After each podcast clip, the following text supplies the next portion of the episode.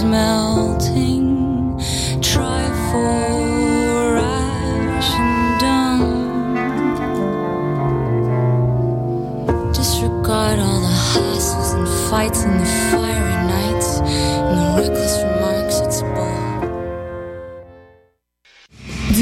21 novembre, M pour Montréal présente sa dixième édition et met le paquet. Préparez-vous à quatre jours de concentré musical et de découverte. Plus de 100 groupes locaux et internationaux. Un marathon musical partout à travers Montréal. Ne manquez pas Grimes, Louis-Jean Cormier, The Deers, Milk and Bone, Plants and Animals, Loud Larry Adjust, The Franklin Electric, Duchess 16, Chocolat, We Are Wolves, Manu Militari, Danger, Mister Valère, Dilly Dally, Dead Obies, Pierre Quendeuse, Safia Nolin. M pour Montréal du 18 au 21 novembre. Programmation complète, passe festival et billets sur mpourmontréal.com.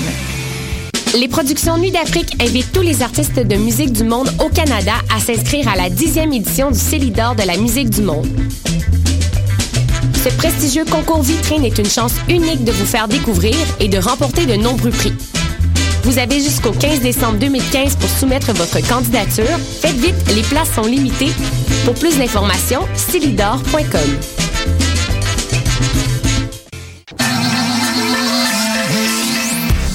RIDM. 140 films, deux rétrospectives, Des ateliers, des rencontres des installations, des soirées festives, et une salle interactive. le meilleur du cinéma du réel. La 18e édition des rencontres internationales du documentaire de Montréal. Du 12 au 22 novembre. ridm.qc.ca. Mondial Montréal, c'est une occasion festive de se rassembler sur des rythmes endiablés aux sonorités métissées. Cette année marque le cinquième anniversaire de l'événement et il fait ça globalement parlant avec des artistes venant de l'Algérie, du Madagascar, d'Israël, du Brésil, du Chili et plus. Alex Cuba, Samito, Florent Volant, Awa, Nano Stern et plus feront vibrer Montréal. 4 jours, 7 salles, 12 pays, 34 artistes, offrez-vous un voyage autour du monde sans pour autant quitter le centre-ville. Pour des renseignements sur les après-midi gratuits, billets et plus, visitez mondialmontréal.com. Vous écoutez Choc pour sortir des ondes.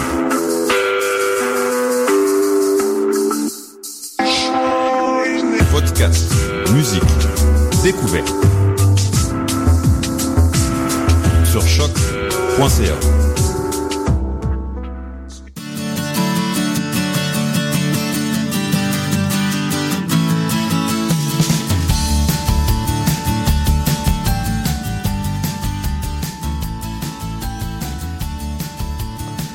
avec l'émission Tendance Entreprendre. Des entrevues, des conseils et des euh, histoires sur l'entrepreneuriat. C'est ce qu'on tente de faire ici.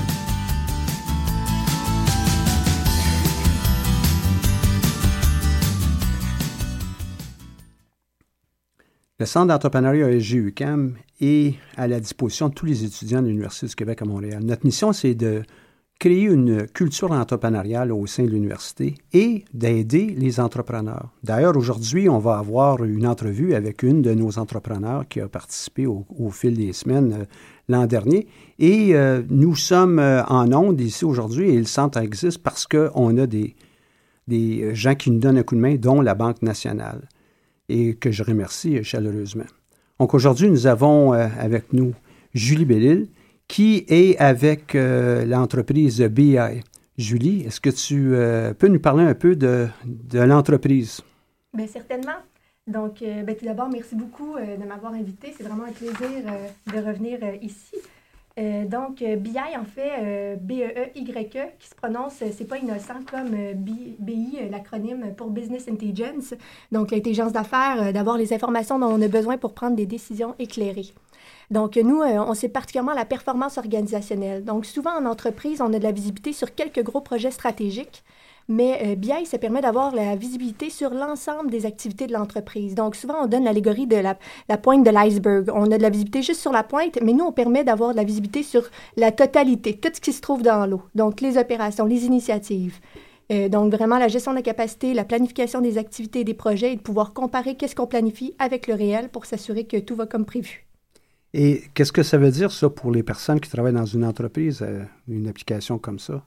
Ça veut dire que, euh, premièrement, on arrive à faire une planification qui est réaliste. Ça, ça veut dire qu'au lieu de promettre de faire euh, 100 projets, puis à la fin de l'année de se faire couper la tête parce qu'on n'a pas réussi à les livrer, parce qu'on n'avait pas de la visibilité sur les ressources dont on avait pour livrer ces projets-là, ça nous permet de voir que, ah ben, avec les ressources qu'on a, on peut juste en faire 40 projets. Fait qu'on va promettre moins, mais on va réussir à les livrer, par exemple. Ça, c'est pour les gestionnaires. Pour les employés, ça veut dire une charge de travail euh, plus euh, raisonnable ou du moins euh, pas, de, pas de surcharge chronique de travail qu'on pourrait prévoir en amont. D'où vous avez vu cette idée-là? En fait, c'est venu euh, carrément du terrain. Nous, on est euh, dans- sur les quatre cofondateurs, on est euh, trois à avoir fait une maîtrise en gestion de projet. Et nous, on est de la génération où on est habitué d'avoir des outils, des applications pour tout qui fonctionnent bien, qui répondent aux besoins. Et euh, on est arrivé en entreprise et on s'est rendu compte que les outils étaient obsolètes et que pour répondre à ce besoin-là précis qui était la gestion de la capacité, il n'y avait rien en place. Il n'y avait rien qui répondait vraiment à ce besoin-là. D'ailleurs, euh, mon collègue, euh, qui est l'initiateur de cette idée-là, avait un mandat de gestion de la capacité. À la base, il a cherché un outil qui pouvait répondre à ce besoin-là. Il n'a pas trouvé. Donc, c'est comme ça que ça a commencé. Ça a l'air compliqué tout ça. Est-ce que lancer une entreprise, c'est aussi compliqué que ça? Euh, ben oui. Lancer une entreprise, euh, c'est pas nécessairement euh, chose facile. Il y a beaucoup, il y a beaucoup d'embûches. Il y a beaucoup.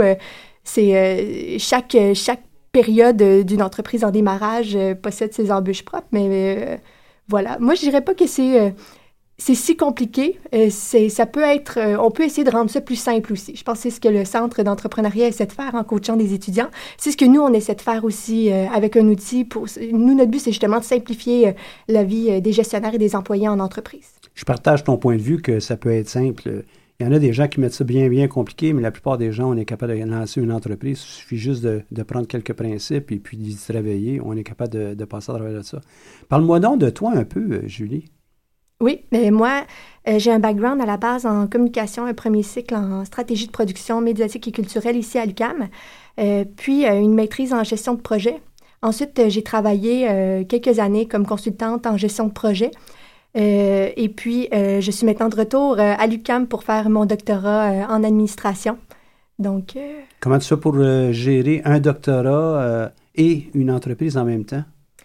Euh, ben écoutez, c'est pas nécessairement euh, facile, mais je dirais que tout est une question de perception. Donc, euh, ça fait des grosses semaines, mais quand euh, ce qu'on fait euh, nous passionne, ça fait qu'on n'a jamais l'impression de travailler, en fait. Des fois, je me demande c'est c'est lequel mon occupation temps plein, c'est lequel mon hobby à côté.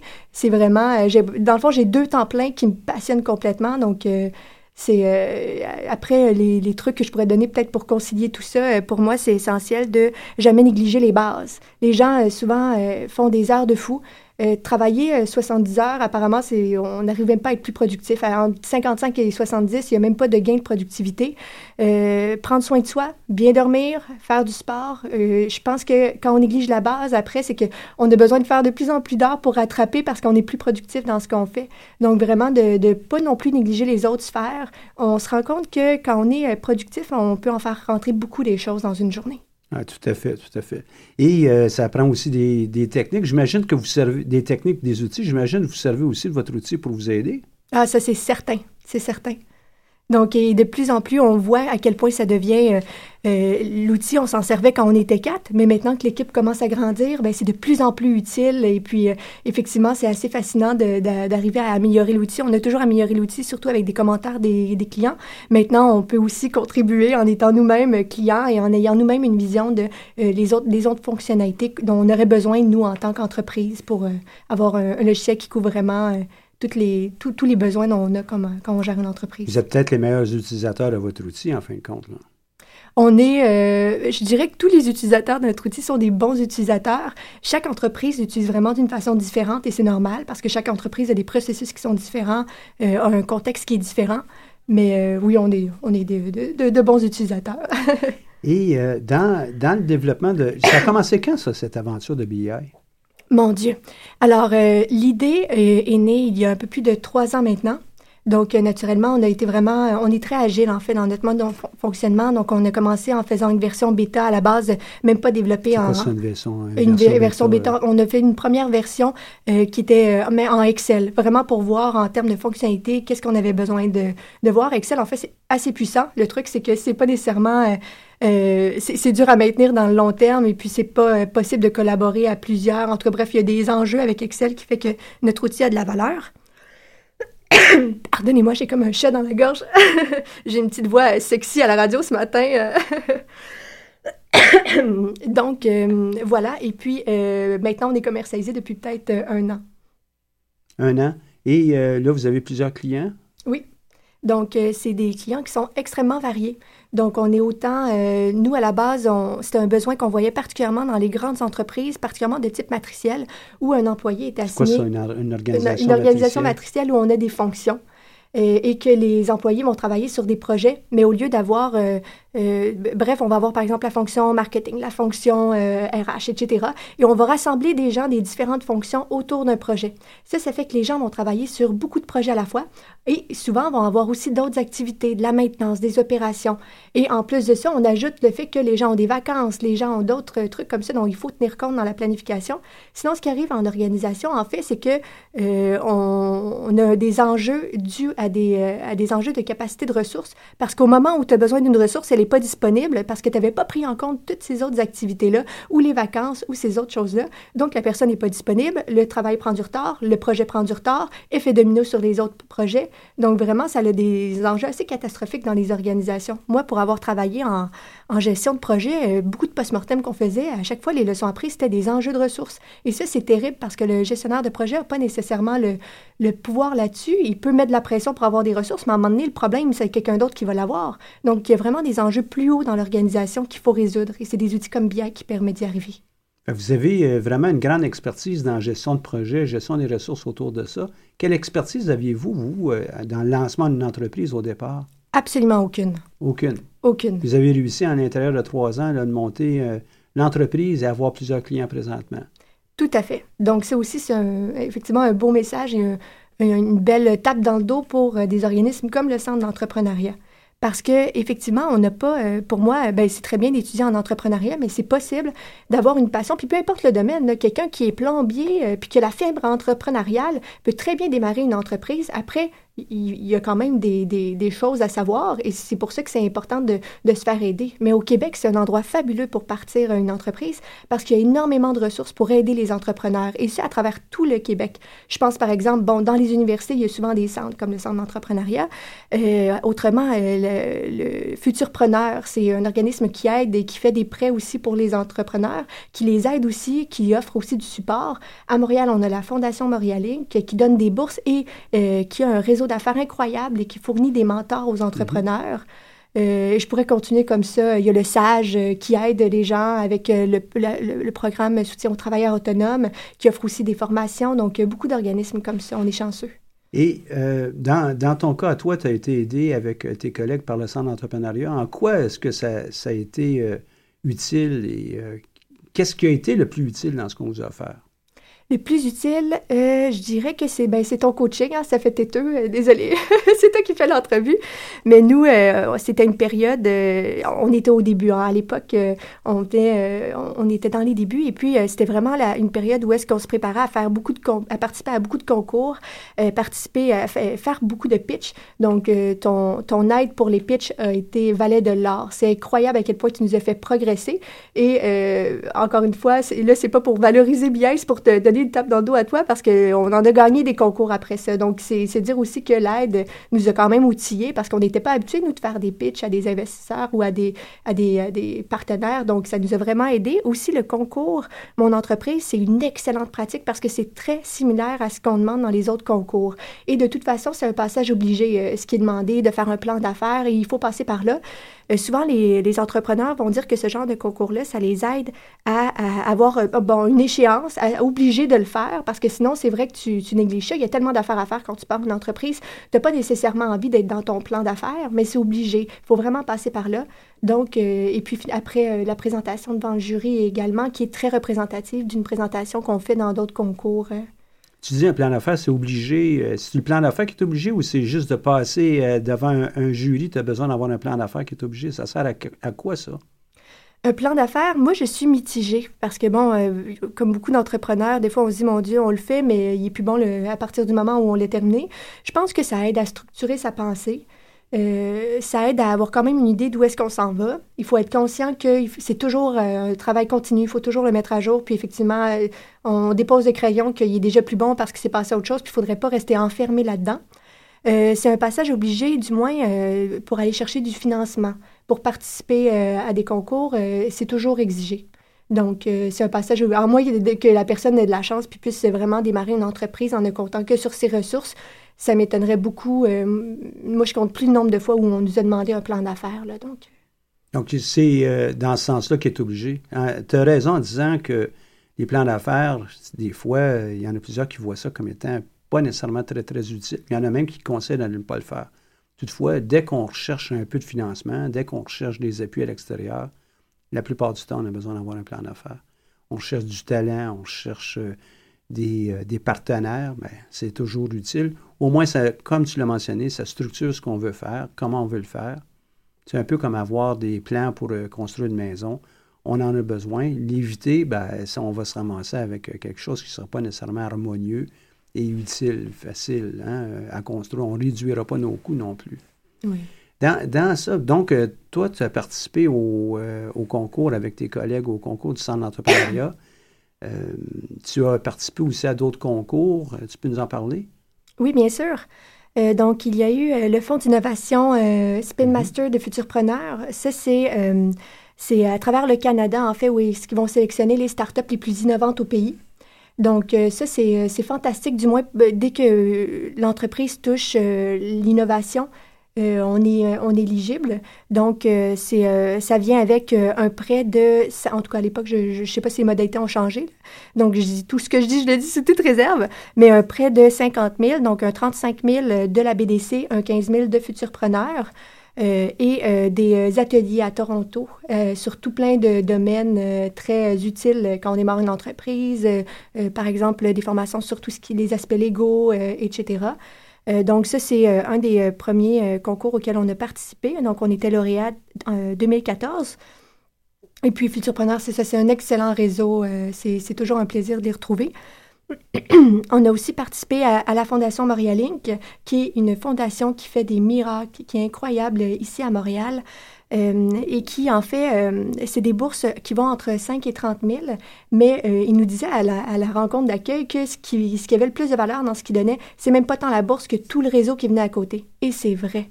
Nous, grâce à la Fondation, on a eu des mentors exceptionnels. Il y a des, leurs bénévoles, c'est des gens solides, vraiment fort intéressants. Donc, ils nous ont mis en contact avec beaucoup de gens extrêmement pertinents qui nous ont énormément supportés. Et autrement, il y a aussi euh, le concours québécois en entrepreneuriat, qui est une belle initiative. Euh, moi, j'ai aimé, j'ai aimé y assister, surtout pour voir aussi à, la, ferveur entrepreneuriale à travers le Québec, entre autres au gala euh, de clôture du volet national qui se tenait à Québec. On voyait vraiment des entrepreneurs de, de partout dans la province, passionnés, des projets, tu sais, des fois, on a l'image d'une grande, des gens qui veulent bâtir des empires, mais démarrer une brasserie, c'est une entreprise, c'est des entrepreneurs qui font ça puis qui sont derrière. Donc, j'aime le genre d'initiative qui valorise tout, toutes sortes de profils entrepreneuriaux.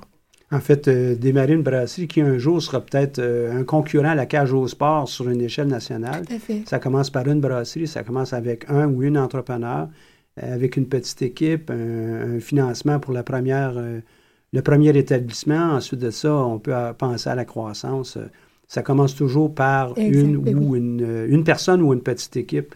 Et c'est comme ça qu'on construit aussi des moyennes puis des grandes entreprises. Ça, c'est très, très clair. Dans les concours, euh, tu as mentionné euh, les mentors. En quoi est-ce qu'un mentor pour, euh, entre autres avec Futurpreneur, est utile? Et puis en, en, quoi ils vous ont aidé? nous, on a la chance d'être extrêmement bien entourés avec des gens extrêmement varié. En fait, en, tant qu'entrepreneur, même nous, on est quatre cofondateurs. C'est quand même, souvent, on se fait dire que c'est beaucoup, mais même à quatre, on n'a pas toutes les expertises. Et euh, ben, c'est ça, en plus, quand on est jeune, on n'a pas non plus 40 euh, ans d'expérience, mais même, quatre personnes avec 40 ans d'expérience n'ont pas toutes les expertises. Donc, des mentors, déjà, c'est quelqu'un souvent qui va te donner, bon, c'est un regard extérieur. Donc, ça te permet d'avoir du recul sur ce que tu fais. Euh, ça te permet de te poser des bonnes questions. Euh, ça te permet, c'est ça, d'aller chercher des, des, des, compétences euh, de pointe qu'on n'a pas nécessairement. Par exemple, nous, on a quelqu'un euh, qui nous aide, un avocat exceptionnel, un jeune avocat de la relève, mais avec énormément de potentiel, qui est dynamique. on a quelqu'un, bref, là, je ne commencerai pas à tous les nommer, mais voilà, c'est le regard extérieur, c'est le support, c'est... Puis c'est essentiel, hein? Eh si tu mentionnes, vous êtes peut-être, comme tu le dis, le, quatre jeunes, Peut-être c'est un, élément qui fait qu'on a besoin davantage de mentors, mais peu importe l'âge qu'on a, un regard externe, un point de vue externe, euh, être capable de, confier un problème, de confier une situation, euh, de revoir, c'est essentiel pour euh, toute croissance. Et ce n'est pas lié seulement qu'à l'entrepreneuriat, on peut le faire aussi dans, notre carrière. Et puis, il est vraiment encouragé d'aller voir tous les gens. Est-ce que vous avez eu, eu l'occasion de parler aussi avec la Fondation d'entrepreneurship? au niveau mentoral avec euh, Réseau M? Non, pas encore. Ça aussi, c'est une autre euh, belle alternative mentorale. Tu, as glissé sur plusieurs des concours. Savais-tu que le concours Mon entreprise 2016, euh, on est en période de recrutement présentement? Donc, tout le monde qui est intéressé à soumettre leur candidature, on seulement que trois ou quatre pages de documents à préparer, doivent soumettre leur projet, leur candidature pour le 11 décembre à midi et on va rendre notre décision au niveau des finalistes pour le 18 décembre, se préparer tout au cours du, début euh, de l'année prochaine pour une soumission comme toi, tu as déjà fait lors du concours 2014, je crois, euh, ici à, l'Université du Québec à Montréal. J'espère que c'est euh, le message va être compris par ceux qui nous écoutent et peut-être que toi aussi, dans ton propre réseau, tu pourras envoyer le message à, tout le monde. Avec tes collègues, euh, une belle entreprise comme ça. Quels sont les, défis au quotidien euh, que vous avez à relever? Les défis au quotidien. Euh, je dirais que c'est les, défis sont, sont, sont, effectivement, il y en a beaucoup.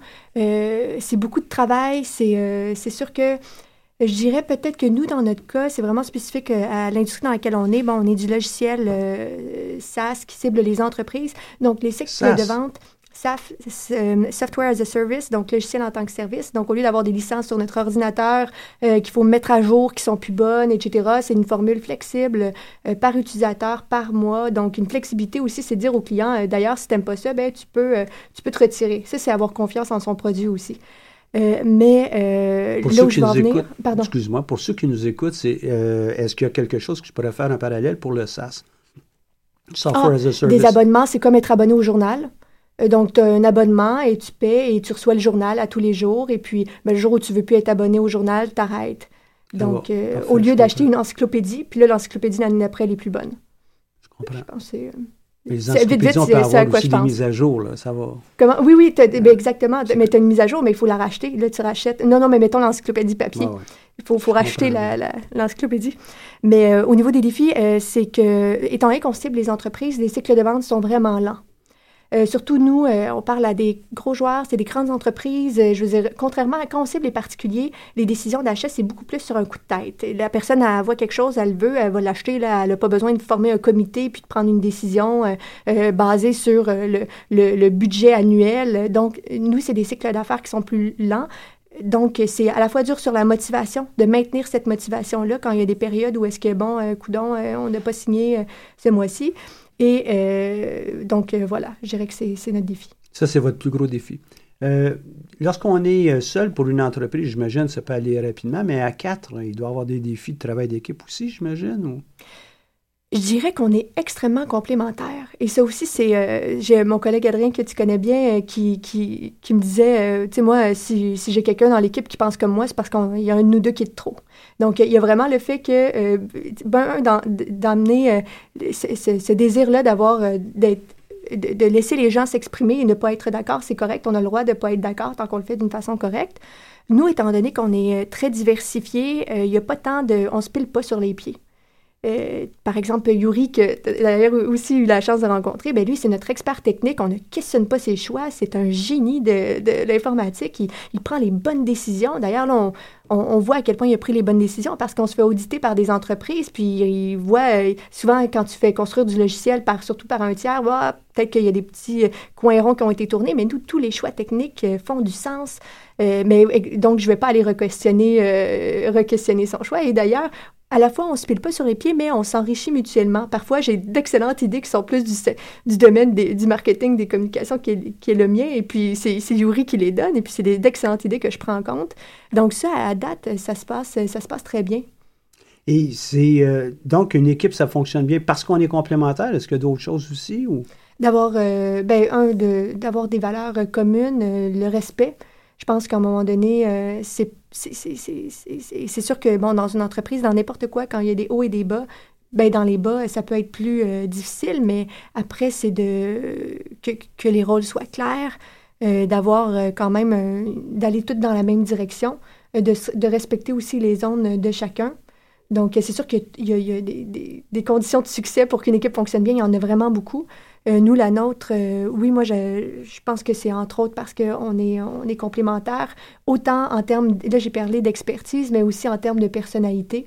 Donc, euh, je dirais qu'il n'y a pas de il y a pas, parfois, il y a des leaders plus négatifs ou des coques. Nous, on n'a pas de, de, ça dans l'équipe. Donc, c'est vraiment, euh, il y a vraiment un climat euh, d'ouverture. Euh, tout le monde est, là, on a recruté deux vendeurs temps plein. Ils sont, ils sont là à nos product meetings. Ils sont vraiment, leur voix compte autant que la nôtre. On les écoute, on les incite à nous partager. Qu'est-ce que vous en pensez, vous? puis, donc, voilà, c'est vraiment de respecter chaque personne dans l'équipe a quelque chose à apporter. Vous avez aussi un autre fait d'armes dans, dans, le développement de votre entreprise. Vous avez été des candidats à, l'émission Dans l'œil du dragon. Vous pouvez nous en parler un petit peu euh, de, votre expérience là-bas? Vous avez soumis votre projet. Je pense que ça s'est même bien passé pendant l'émission. Hein?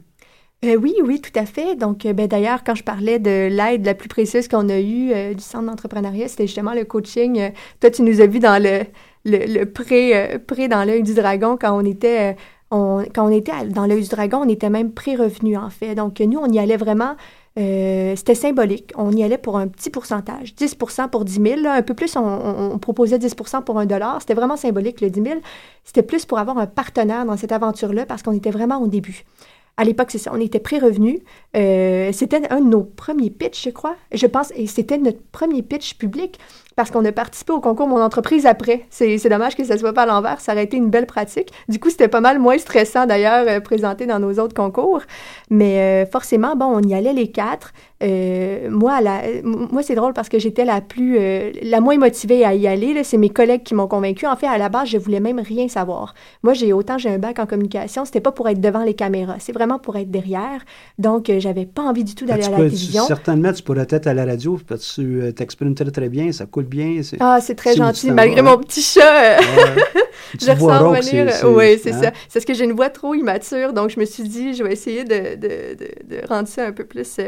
Euh, mais euh, donc voilà, moi j'ai c'est vraiment eux qui m'ont convaincu puis j'ai été par solidarité. Je me suis dit bon ben là mais, mais moi je suis pas très têtue dans la vie là, mes collègues veulent y aller, let's go. Mais peut-être justement parce que j'ai un background en com, je sais le pouvoir du montage aussi, je me disais même la personne la plus intelligente, la plus éloquente qui fait pas de faux pas, je veux dire avec du montage, je peux euh, la faire passer pour une épaisse. Donc euh, moi je, je, craignais le pire, je m'imaginais le pire en fait.